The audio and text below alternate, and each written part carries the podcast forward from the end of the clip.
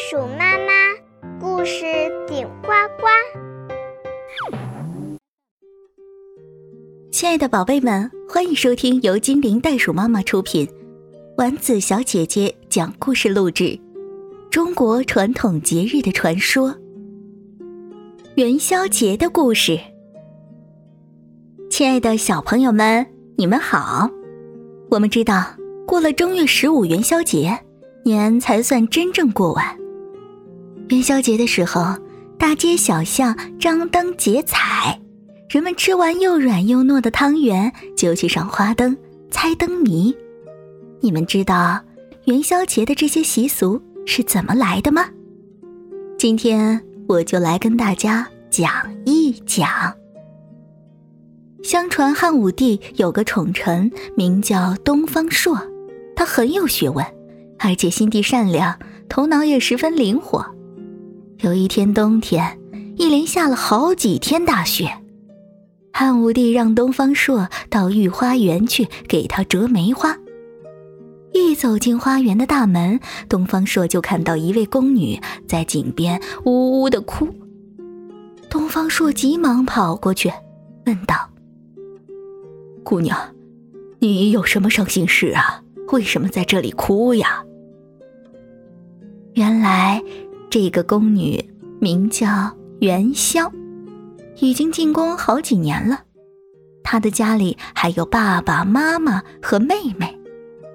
可自从元宵进宫以后，就再也没有办法见到家人。每到梅花盛开的时候，她就更加思念家人。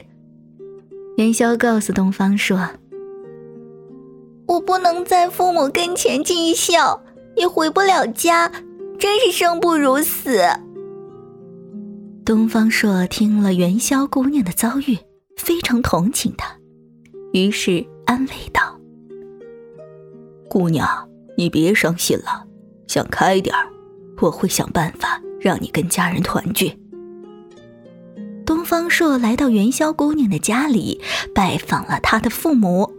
东方朔说：“老人家，元宵姑娘非常想念你们，我想办法让你们见一面。”接着，东方朔把具体办法告诉了元宵姑娘的家人。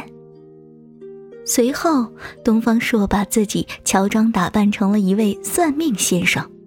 在长安街旁摆了一个占卜摊，人们都争先恐后的向他占卜求卦。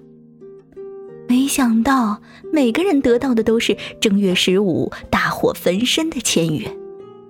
大家都很害怕，纷纷问东方朔解灾的办法。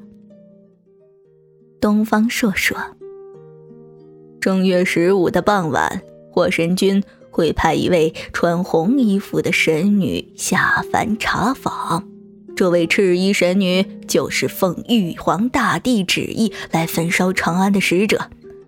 你们把这封信交给皇上，说不定能免去此灾。说完，东方朔扔下一封信，扬长而去。人们捡起信，急忙送到皇宫，交给皇上。汉武帝接过信，打开一看，只见上面写着：“长安在劫，火焚地阙，十五天火，眼红宵夜。”汉武帝很害怕，急忙请足智多谋的东方朔来想想办法。东方朔假装沉思了一会儿，说道：“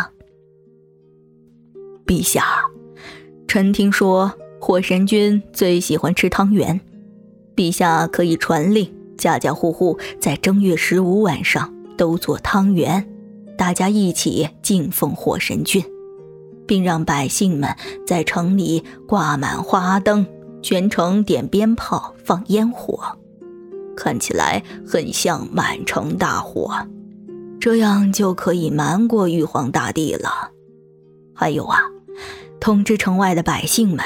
正月十五晚上进城赏灯。汉武帝听后急忙下旨，家家户户多扎花灯，正月十五都要做汤圆。东方朔告诉元宵姑娘：“姑娘，你扎一盏大大的花灯，上面写上你的名字，一定要很清晰，让人一眼就能看到。”元宵姑娘照做了。元宵姑娘还是做汤圆的能手，汉武帝用元宵姑娘做的汤圆供奉火神君，求火神君保佑老百姓平安。正月十五晚上，长安城里张灯结彩，全城的老百姓都上街赏花灯。元宵姑娘提着写有自己做的花灯，走在人群里，她的爸爸妈妈和妹妹也进城赏灯。走着走着，他们看到写着“元宵”字样的大花灯，于是高兴地喊道：“元宵，元宵！”元宵姑娘听到喊声，飞奔过来，跟日夜思念的家人拥抱在一起，激动的流下眼泪来。就这样，全城热闹了一晚上，长安城果然平安无事。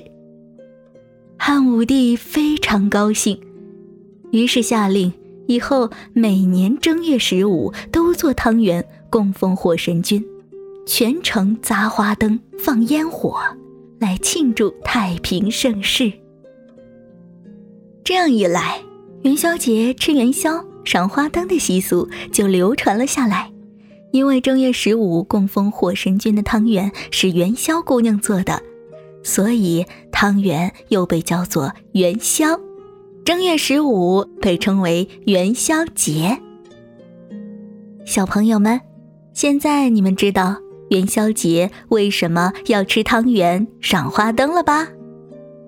今天啊，我为大家准备了一个谜语呢，听好了：白白身子圆溜溜，样子像个乒乓球，放在锅里煮一煮，全家吃它过十五。打一种食物，我们故事里讲过的哟。你们猜到谜底了吗？好啦，这个故事就先给大家讲到这里，咱们下个故事见。